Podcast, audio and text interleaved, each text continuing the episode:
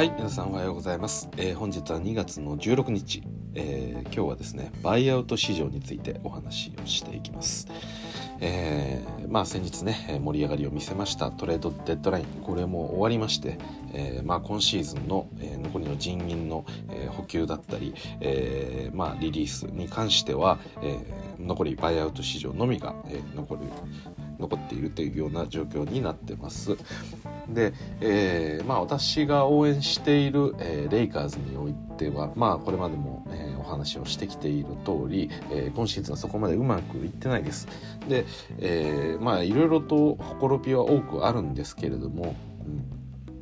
まあ個々人のね、えー能力だったり、えーフィットがもう少しこうよくフィットが良くなるというかまあケミストリーが、えーくなるみたいなお話で解決できるような問題でもないっていうことが、まあ、ある程度このシーズンの前半戦を走ってきて、えーまあ見えてきましたということで、えーじゃあ人をどうするんだということであまあ特にね、えー今回のオフシーズンの動きで最も大きかったこのラッセル・ウェストブルック、まあ、サラリー的にも、まあ、チームトップの44ミリを持ってるということで、まあ、トレードの噂等もあったんですがやはりね、あのーなんでしょう今のこのラスの評価っていうのはすごく市場として下がっているので、まあ、なかなかこうトレードが成立しづらく、まあ、ジョン・ウォールトンならできるんじゃないかみたいな話もあったんですが、まあ、ほとんど選択肢もなく、まあ、トレードするにあたっても、えー将来の指名権をつけるだったりとか、まあ、そういったことが必ず必要になりそうだったので、えーまあ、変えたところでそう変わるわけではないのであれば、まあ、このままいこうっていうような判断が、えーレイカーズの中であったのかもしれません。で、えートレードデッドラインが終了して、まあ、今このバイオと、えーレイカーズとしてはこのバイオと市場に、えーフォーカスしていくという話となりました。ただですね、あのーまあ、今シーズンも、えーレイカーズは、えーベテランたち特にベテランミニマムのプレイヤーたちが、えー多く揃っていますよね。で、えーまあ、レイカーズという、えーこのまあ、比較的ねあの都市あのまあ、人が集まりやすいこう一応マーケットになっているので、まあ、LA だとね、えーアメリカの中でも、まあえー大きな都市でもありますし、まあ、ファンも多いですし、まあ、過ごしやすいですし、まあ、ビジネスにも関われるっていうことで、えーまあ、いろんな意味でねこのあの LA を求めてくる人っていうのは、まあ、いますしかつね今レブロンがいるということで、えー非常にこのまあ、他のプレイヤーたちがちょっと行きたいような土地には、えーなっているというのは、えー過去の話かなと私はちょっと思ってます。はい、これからまあ一応バイアウトのマーケットの、えーまあ、これからバイアウトされるんではないかっていう選手お話はするんですけれども、えー正直なところレイカーズに来る魅力っていうのは大きく下がってるのかなと思います。はい、で、えーやはりねバイアウトされた選手たちまあ、いろんな形があると思います。もう NBA に残っていることが、えー難しいのかなっていうレベルになってウェーブされてしまった、えーそしてフリーエージェントになったような選手たちももちろんいますし、えーまあ、ロスタースポットを開けるためにやむなくこう出されたような形もありますし、まあ、若手のケースもあるしベテランのケースもあるし、まあ、優勝がなかなかできてなくて、えー優勝経験を一度してみたいということであのまあ、バイアウトに合意するっていうようなケースもありますし、まあ、何にせよね基本的には、えーやっぱり強いチームに、えー参加して最後、えーサポートをして、え自分たちも優勝に加わりたいっていうようなことがやっぱり大きいかと思います。で、えーまあ、その意味で言うと今季のレイカーズは今プレーイン争いに落ちてるようなレベルで、えーまあ、順位としても今10位9位とかそれぐらいをさまよってるような感じになってます。でおそらく、えーまあ、今の見立てで言うと、まあ、ラスレブロン AD が揃った状態でも、えーそういった順位が続いているっていうことを考えると、まあ、おそらくこの、えーバイアウトのマーケットから、えー選手を取ってきたとしても、えー急に西1位の実力になるような、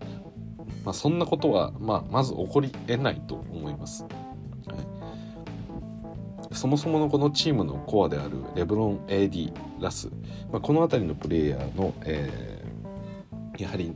まあ、力によって基本的にはやっぱり順位っていうのは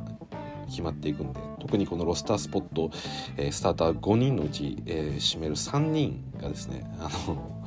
まあ、レイカーズの場合だと、えーまあ、スタープレイヤーを揃えているっていう形になるので、まあ、ここが機能していない限りは、まあ、多少ね、えーまあ、残りの2人が頑張ろうが、えー、勝利っていうのは難しいのかなというふうに感じてます。なんで、まあ、バイアウト市場にいるプレイヤーフリーエージェントのプレイヤーたちからすると、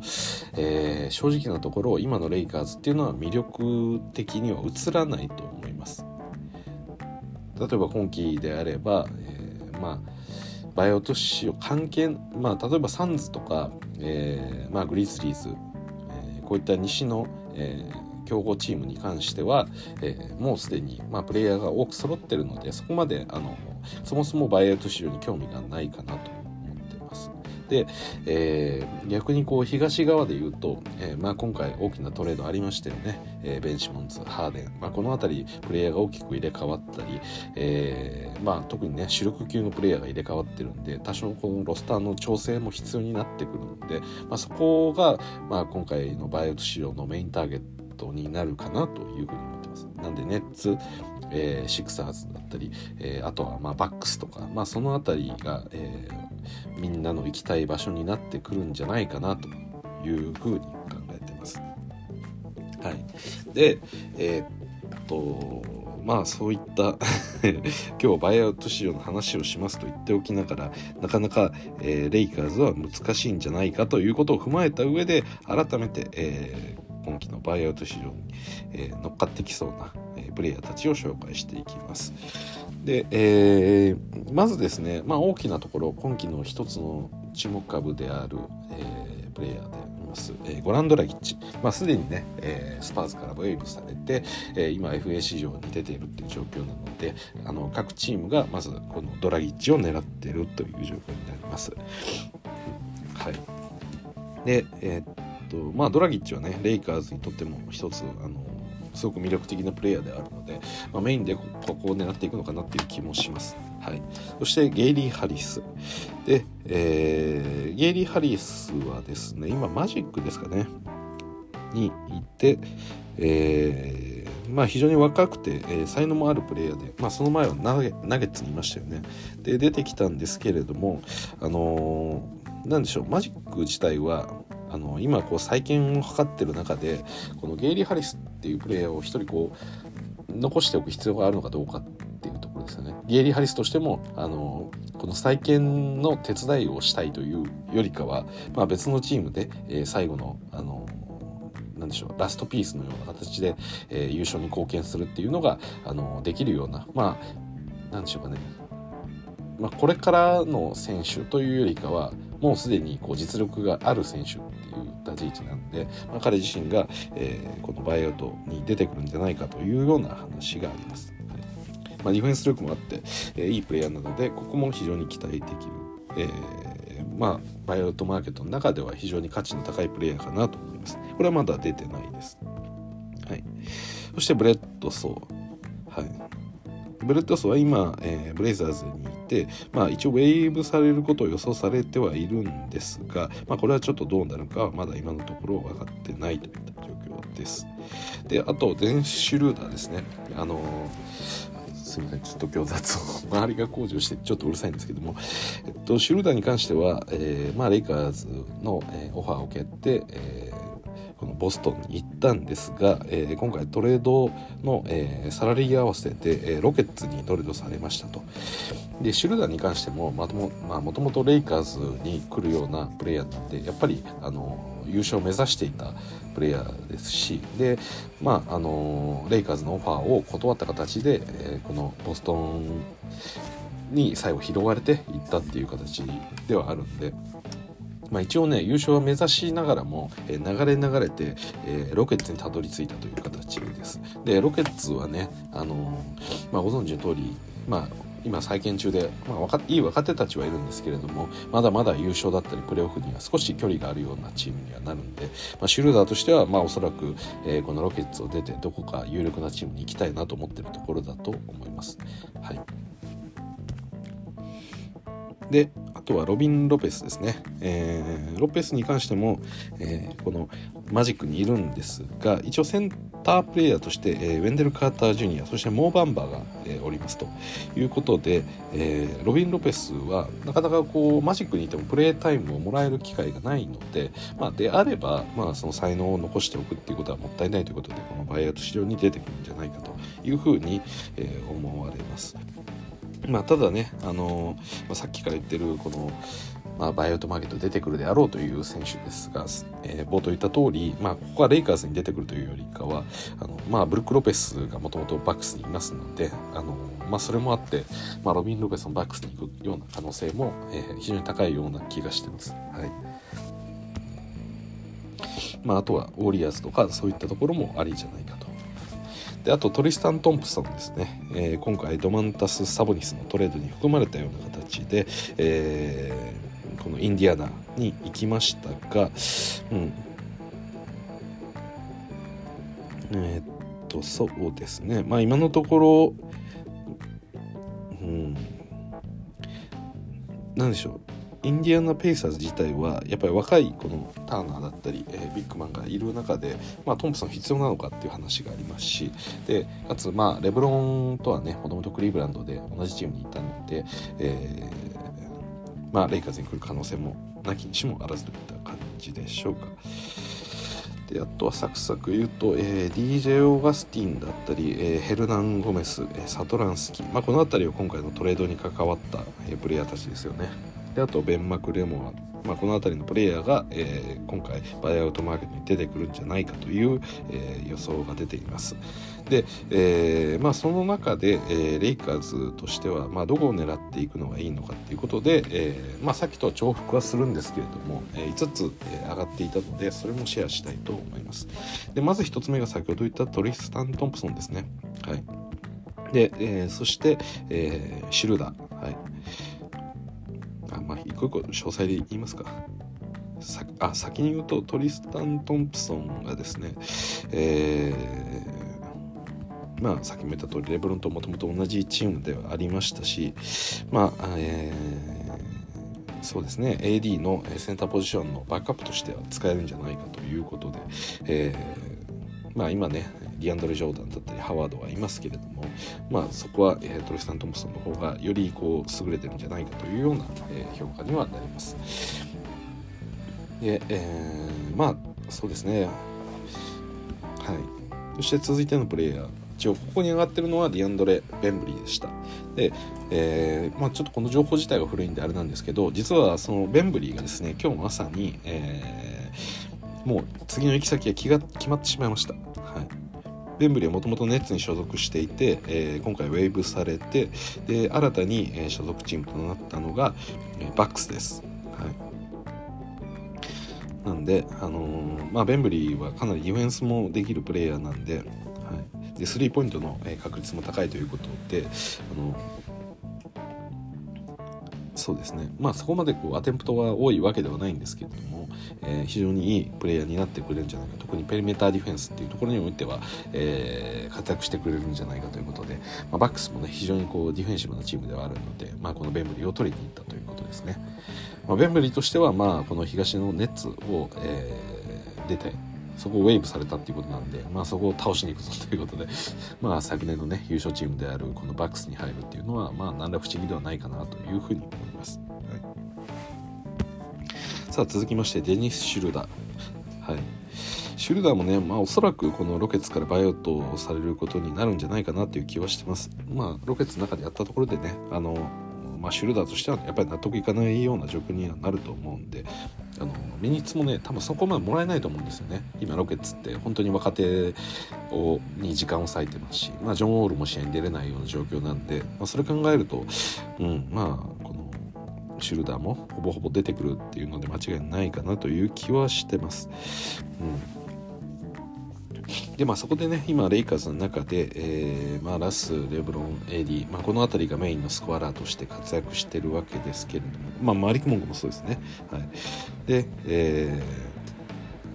まあ、シュルダーに関しては、えー、まあ、そういったところで、えベンチから出てきてまたスコアリングを伸ばすような、えー、そういったシックスマン的な役割ができるんじゃないかなと期待してます。で、えー、まあ、前回レイカーズに来た時に分かったことですけれども、あのまあ、シュルダーサイズは小さいものの、え結構ディフェンスに関してはあのまあなんでしょうかねタフにやってくれるところがあって、まあ、数々あのいろんな場面でレイカーズにおいてもあのシュルダに救われたようなシチュエーションも多くあったんで、うん、まあこういったペリメーターディフェンスっていうところにおいては例えば、えーまあ、ラスを置いておくよりかはおそらくシュルダーの方が、えー、活躍してくれるのかなという気はしています。はい、なんでまあもう一度ねシュルダーがスターターに戻るか仮に来たところで戻るかどうかっていうところは分かりませんけどあの、まあ、少なくともディフェンスにおいては、えー、シュルダーの方が、えー、より機能するんじゃないかなという気はしてます。まあでもやっぱりシックスマンで出てきてあの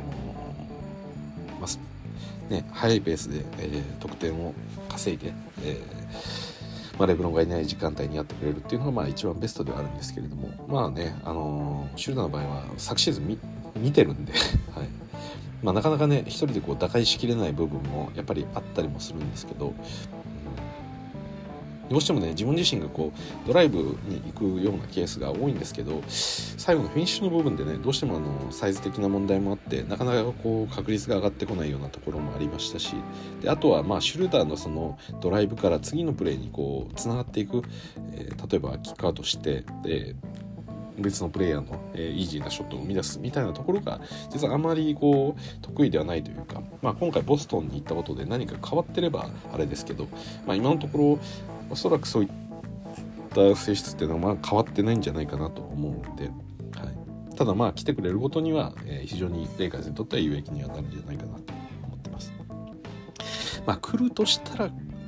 まあそうですね。はい。そして、えー、続いてが、まあ、先ほど言いましたゲイリー・ハリスですね、まあ、ゲイリー・ハリスは 3&D のプレイヤーなんで、まあ、レイカーズに来てくれる分にはめちゃくちゃいいんですけれども、うん、ただまあどうでしょうかね、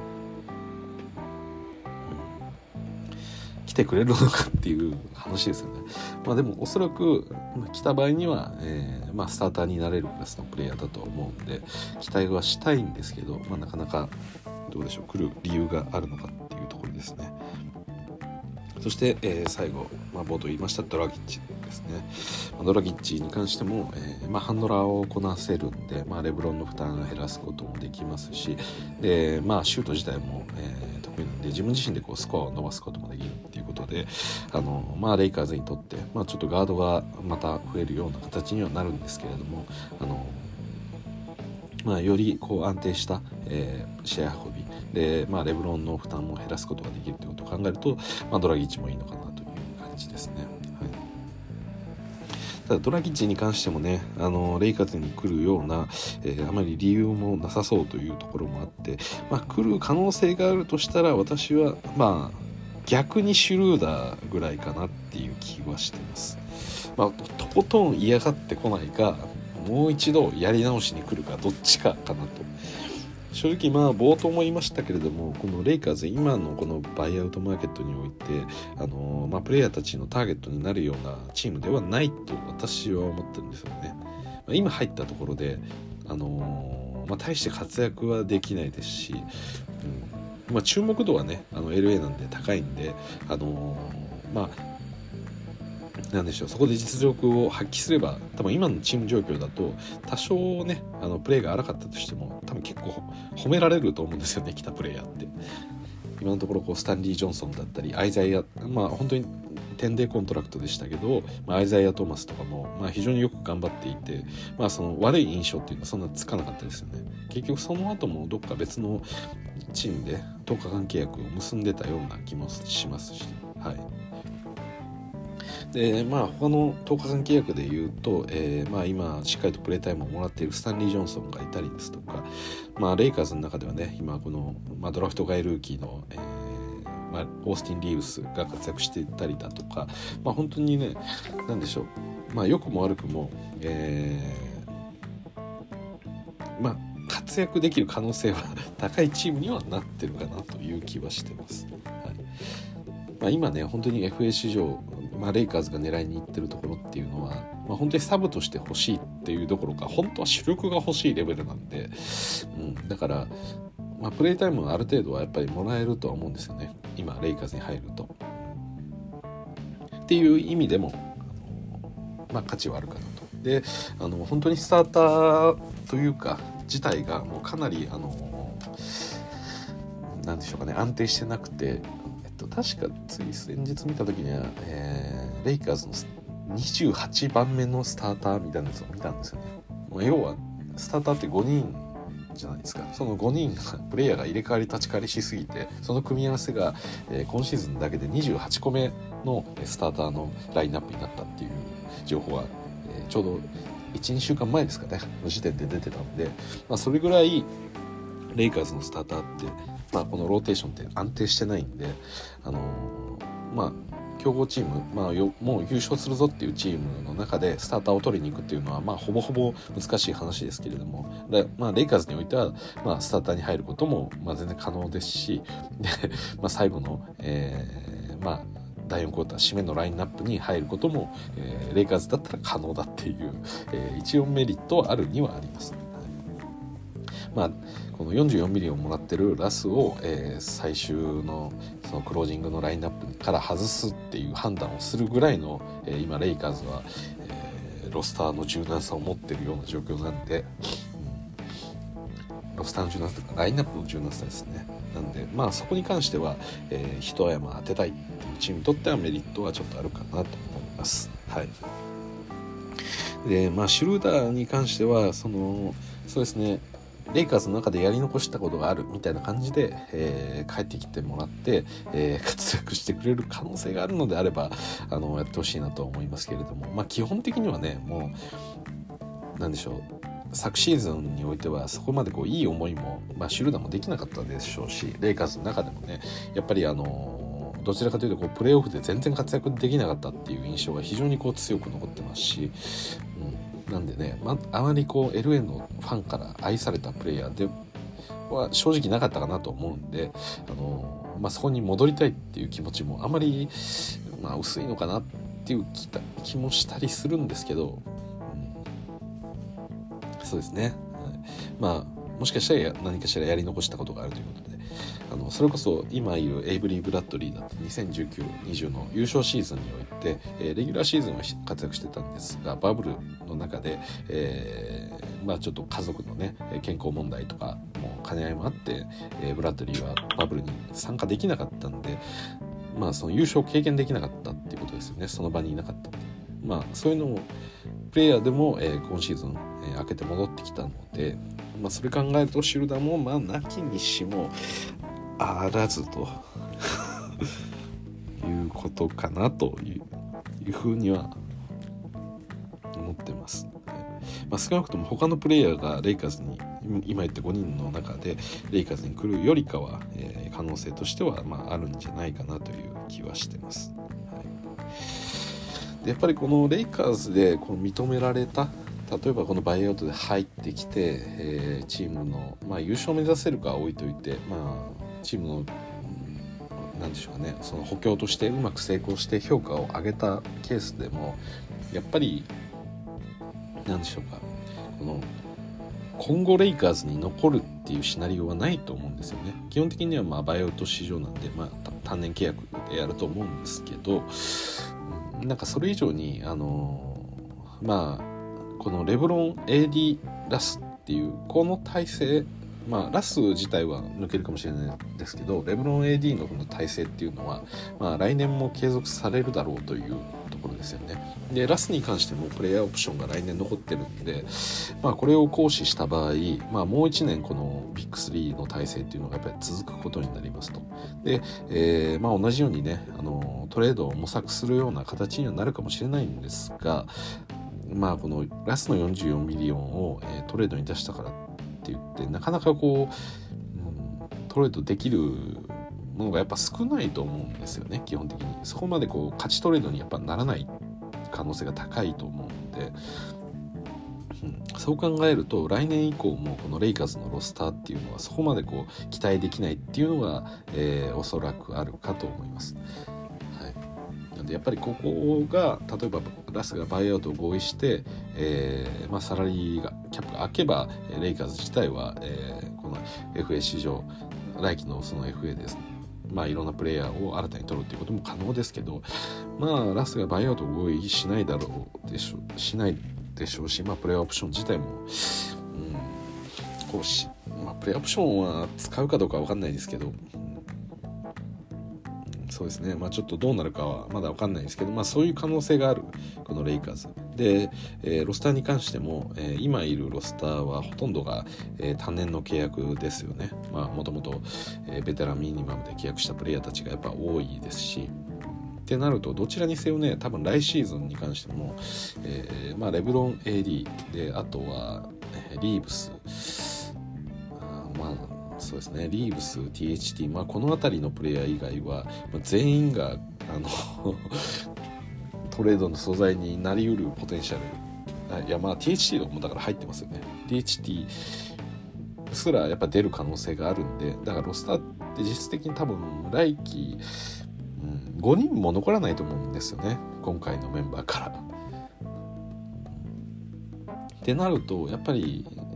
何でしょうかね来年以降もこうプレーしていきたいっていうことをやっぱ考えることはできないですし、まあ、あくまでこの今シーズンの残りそしてプレーオフいけるのであればまあ、プレーオフに導くそしてプレーオフで戦うでその中で、えー、LA の市場で、えーまあ、選手としてしっかりと活躍をして次の、えーまあ、移籍でしっかりとお金をもらうっていうことを、えー、ちょっとチャレンジしなきゃいけないのかなという感じですね。でその観点で言うと、えーまあ、可能性があるのシュルーダーって言ったところにつながるんですけど例えば今そのゲイリー・ハリスだったりドラギッチって別にあの何でしょうかね。まあ一定のこう評価があるプレイヤーというかあのまあ取りたいと思うチームは多いと思うんですよね。でその中であのまあ、ベンブリーとかもそうですよね、まあ、評価自体を受けてるプレイヤー。で逆にこのシュルーダーとかはこのレイカーズからのオファーを断って以降かなりこう難しい。NBA の中で見るとキャリアとしてかなり難しい状態に来てるんじゃないかなって思うんですね。うん、であのー、まあレイカーズまあもともとはねえー、えー、っとどこでし OKC ですかね。OKC に確かいてクリス・ポールと一緒にいたんですよね。でクリス・ポールが入ってきたことで、まあ、OKC 自体の順位が上がってでシュルダーもクリス・ポールと一緒に横で見ていて、まあ、そういったポイントガードクリス・ポールみたいなプレ,、えー、プレーメイクができるようなポイントガードっていうのを、まあ、自分もなろうっていうところで、えーまあ、クリス・ポールの横だとねどうしてもあのなんでしょう自分がメインのこうハンドラーにやっぱりなりづらいっていうところもあってまあ結果ねクリス・ポール時代も3000行きましたけど、まあ、シュルーダーもそういう幅をあの一瞬プレートしたことで自分もある程度身につけたみたいな感覚になってでレイカーズでスターターを取って、まあ、ただやっぱりクリス・ポールにはなれないんですけど、うん、っていうところをまあ期待してもともとレイカーズに来たと私は思ってるんで、まあ、それがね結果的にあのまだそういったレベルになかったっていうことと、えーまあ、特にねプレーオフにおいてそうですね。まあ活躍が難しかったりだとかあのまあ何でしょうね。このシュートセレクションのその問題みたいなところも、まあ、少しあの浮き上がってきたような形になったんででレイカーズは当時はねまだあの昨年度優勝したディフェンディングチャンピオンを狙うチームではあったんであの非常に注目度も高かった中でそういったパフォーマンスを見せたので、まあ、シュルーダーの市場価値というのはものすごくこう下がってしまった。であのまあそうですね。まああの特に当時だと、えーまあ、レブロン AD の、えー、体制っていうのは基本的にはやっぱりこうまあ何でしょうかね。ハーフコートオフェンスにおいてポストアップが非常に多くてこうオフェンスが結構停滞してくるとポストアップに逃げるみたいなところがあってでもう何でしょうかね。得点がこう取れない時間帯の中でなんとかこうシュルーダーが、えー、無理やり得点を取っていくみたいなシーンもあったんでどうしてもねあの難しい部分もやっぱあったと思うんですよね。で当時のメンバーでいうとまあクズマがいて KCP がいて、えーまあ、ハレルがいたりとか、まあ、そんな感じではあったんですけれども、まあ、そうなると、えー、やはり何でしょうかね、まあ、クズマだったり、えー、KCP っていうのをやっぱりこうオフェンスをこうクリクリエイトしていくっていうところは難しいですしでハレルと並ぶと、まあ、インサイドがちょっと渋滞するっていうところもあったりと、まあ、そういう問題がありましたけど、まあ、今季に関して、えー、例えばセカンドラインナップで、えー、そのマリック・モンクだったりと、えー、あとはまあメロとかもそうですけど、まあ、外角からショットを打てるプレイヤーっていうのが、まあ、昨シーズンに比べると今季はよりこう多いのかなと。で特にその文句とかもハンドルができるプレイヤーなんで、まあ、そこでね、まあ、いい形でボールシェアできればあのまあ、非常にこう相手にとってはスピーディーで、ね、止めづらいようなオフェンスが構築できる可能性もなきにしもあらずですけどまあシュルダーあんまそういうタイプではないですけど、うん。まあ、そういうこともちょっと期待はできるかなというふうに思ってます。はい、だから前よりかはまだシュルダーにとっては多少状況はいいんじゃないかなってちょっと思ってます。自分が活躍するには状況はやりやすくはなってると思うので、まあ、シュルダーはここでね名前を挙げれば、えー、まあ、レイカーズ、まあ、今シーズン終わってから来シーズンのその FA になった時に、えー、他のチームからのよりこう給料を上げる形で、えー、契約ができると思うんでそれは狙う可能性はあると思うんですよね。まあその根拠としてやっぱりレイカーズが、えー、昨シーズンまあ、優勝できなかった時にシュルーダーに対して契約延長のオファー、まあ、ちょっと詳細いくらか忘れてましたけど、まあ、単年で見ても、まあ、20ミリオンぐらいをもらえるような契約を、えー、シュルーダーに対してオファー出したんですがシュルーダーそれを蹴ってるのであの蹴った上で、えー、俺はもうちょっと給料もらえるはずだということであの別のチームにこれは FA でしっかりと、判断してもらうっていうことで行ってでそこで今、えー、多分セルティックスで5ミリオンぐらいまで落ちちゃってるんでこれをやっぱり考える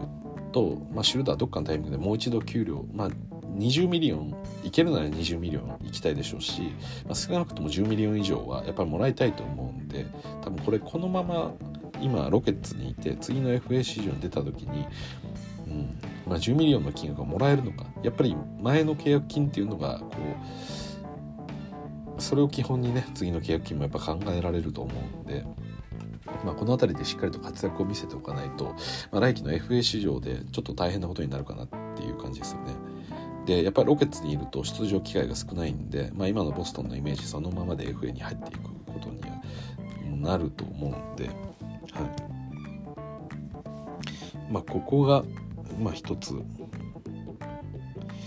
ポイントにはなるかなというふうには感じてます。は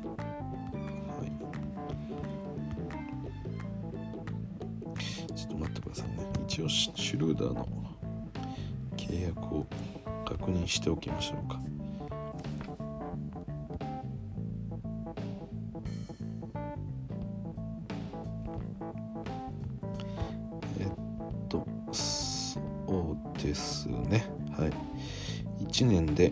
5.8ミリオンですね。で28歳なんで、な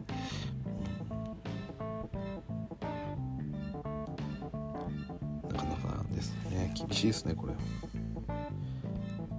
えっと。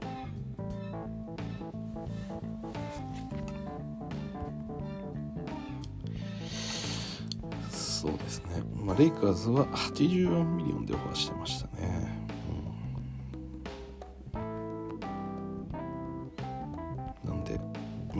少しでもねこれを上げることができれば、えー、シュルダーにとってはメリットがあると思うので、まあ、それを、まあ、トライしていくっていう形にはなるかもしれませんね。はい、ということで、えー、今日はですね、まあ、バイアウト仕様についてのお話をさせていただきましたで、まあ、ドラギッチトン、えー、トリスタン・トンプソンゲイリー・ハリスえ、そしてシュルダーこの4人あたりが、まあ、レイカーズがバイアウトマーケットで、え、狙っていきたいプレイヤーにはなるかと思います。ただ現実的に、うん、今のレイカーズの状況で来たいプレイヤーっていうのはやっぱ少ないと思うんでまあ来る可能性があるとすればシュルダーあたりになるのかなという気もしています。はい。そうですね。まあでもハリスとかも1回ぐらい来てくれないですかね。もともとナゲッツにいてマジックにたのであればちょっと一度こういった、えー、まあ、都市部の球団に、えー、来るっていうのもいかがですか？ということをお伝えしておきます。まあねドラギッチはマイアミとかも行ってますから今更この、ね、マイアミもあったかくていい地域なんであのー、そうですね LA に来る価値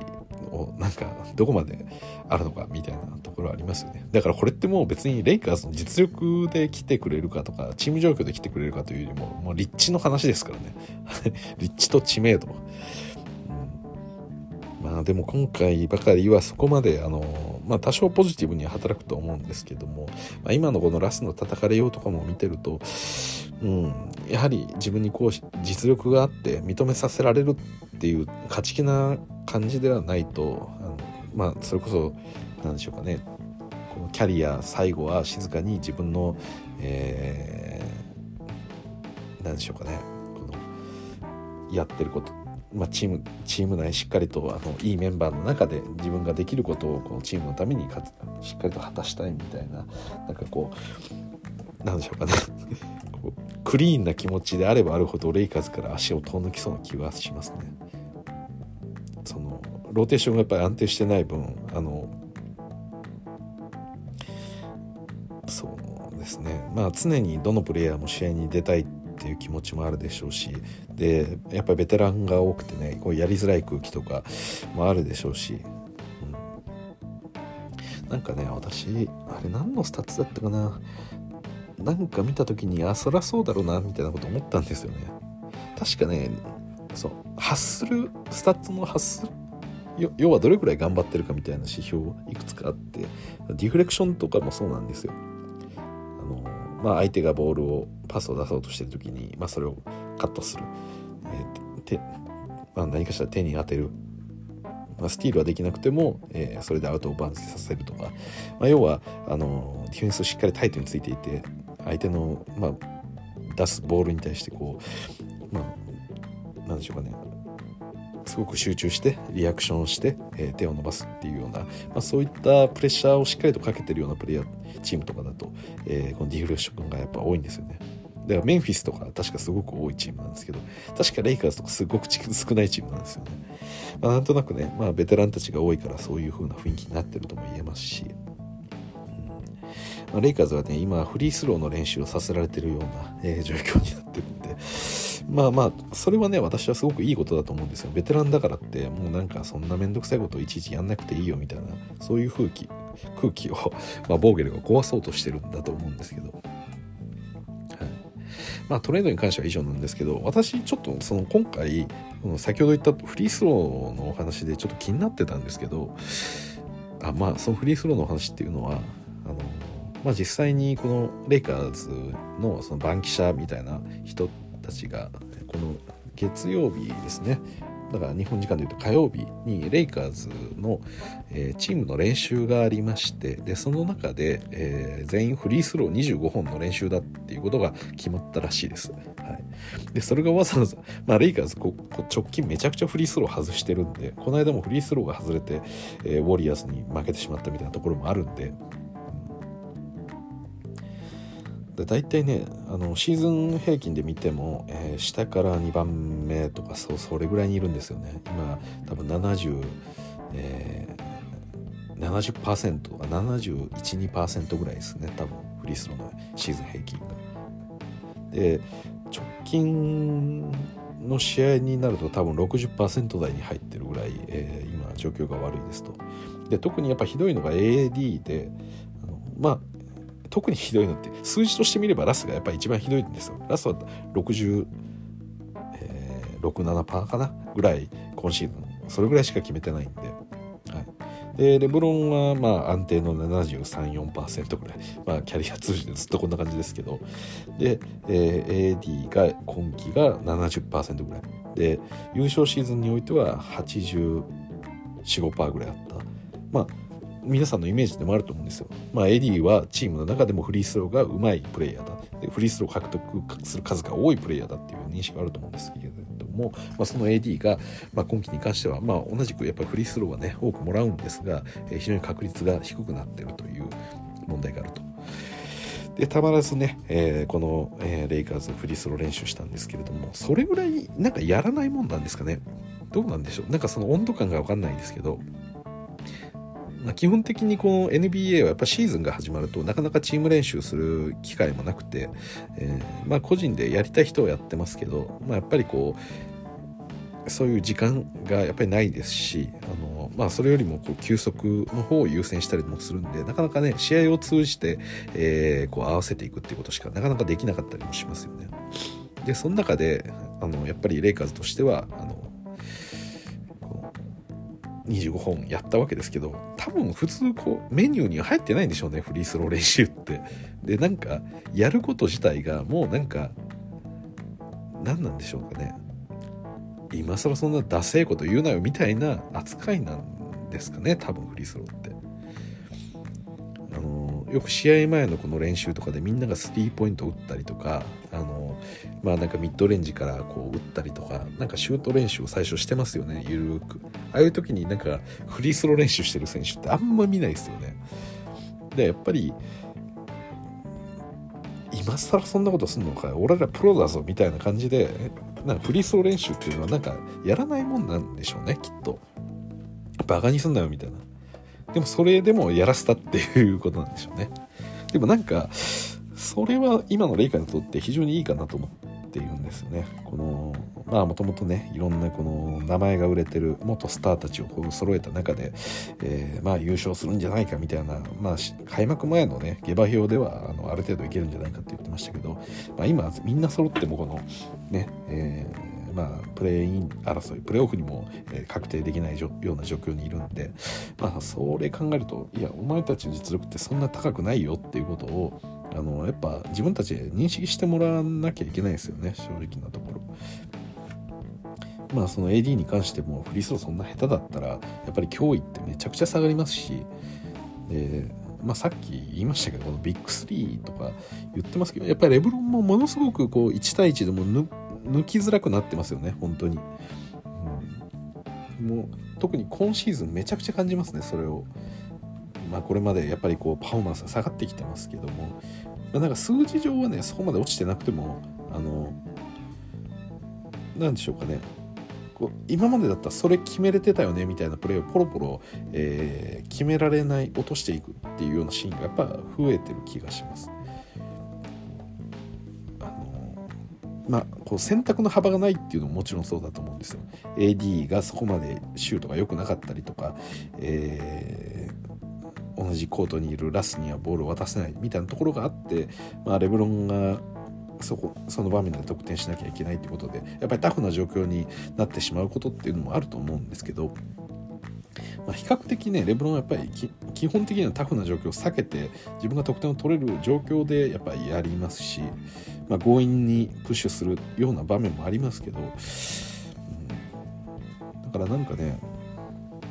まあ、それを置いといたとしてもちょっと1対1でのこの強さっていうのはだいぶこう弱まってるのかなっていう気はしますね見ていて。まあでもやっぱそれでもねあの、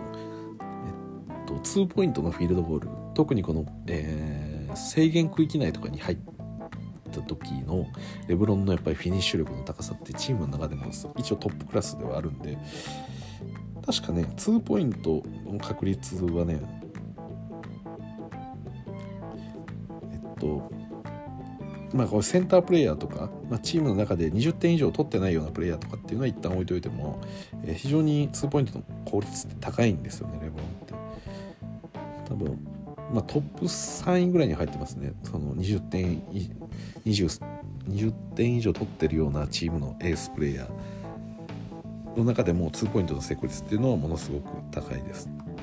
まあもちろんねあのそこまでこのミッドレンジでシュートを打たないっていうのもやっぱり関係はしてると思いますけどだからヨキッチとかと遜色ないような、えー、確率は持ってたりもするんでそれはまだそういう一応数字上の強みはあるんですけれども、まあ、見ていてちょっと衰えてきてるなっていうのはやっぱ感じてますね。でラスに関してもねなんかとある情報によるとあの、まあ、レイカーズのスキルコーチでもあるフィル・ハンディあのまあ、クズマをここまでの、えー、ディフェンシブなプレーヤーに育てたりですとか、まあ、まさに2019シーズンレイカーズの、えー、チームディフェンスが、まあ、成功したっていうのは、まあ、このフィル・ハンディの影響がものすごく大きかったとも言われてますけれども、まあ、ラスはねこれまでそのフィル・ハンディの指導をかたくなにこう拒否していたっていうような、まあ、なんか情報自体もあったんでまあ本当かどうか分かんないですけどまあ、それが本当なのであれば、まあ、今回ね、えー、フリースロー練習なめんなよかもしれないですけどやっぱもうやらざるを得ない時期ですし、まあ、ビッグ3が揃ってねこの順位なのであればもう全員が全員ねやれることをやりきるしかもうないという感じなんですよね。で特にあのやっぱりボールをやっぱり持ってますしボールを打つシュートの確率も高いですしシュシュートだから放つ確率というか何でしょう。このレイカーズにおいてやはり基本的に得点を取ったりボールを持ったりしてるのはこの3人。で最近だとまあマリック・モンクも入ってますけど、まあ、基本的にこの3人にはなるんでこの3人がねあの一人一人が改善しない限りはチームの勝利っていうのはやっぱりないんでそこはなんかなんでしょう。もう逆になってますよね。通こうスタープレイヤーたちがいてそういう人たちが活躍してるけど、まあ、それをロールプレイヤーが支えるような形だからロールプレイヤーがしっかりと仕事をこなせよっていう感じですけどロールプレイヤーたちはある程度仕事をしてるにもかかわらずスタープレイヤーの方に問題があって、えー、今勝てないっていう状況になってるんでスタープレイヤーたちちゃんとスターになってくれっていうところを、えーま、ゼロベースでお前たち舐めてんじゃねえよっていうことを、えー、ボーゲルがやってくれることを、まあ、私は期待してます。ということでね、あのー、まあ、今シーズンなかなか大変にはなりますし、まあ、バイアウトマーケットに関してもそこまで期待できないんで、まあね、まあ、一応この、うん、来れば嬉しい。ただ、やらなきゃいけないのは、まあ、このメンバーで行くってことは決まったんで、あのその中で一人一人がスター含めて成長して、えー、勝利するっていうことではないでしょうか。はい、ということで、えー、本日はここまでお聴きいただきどうもありがとうございました。それじゃあまた。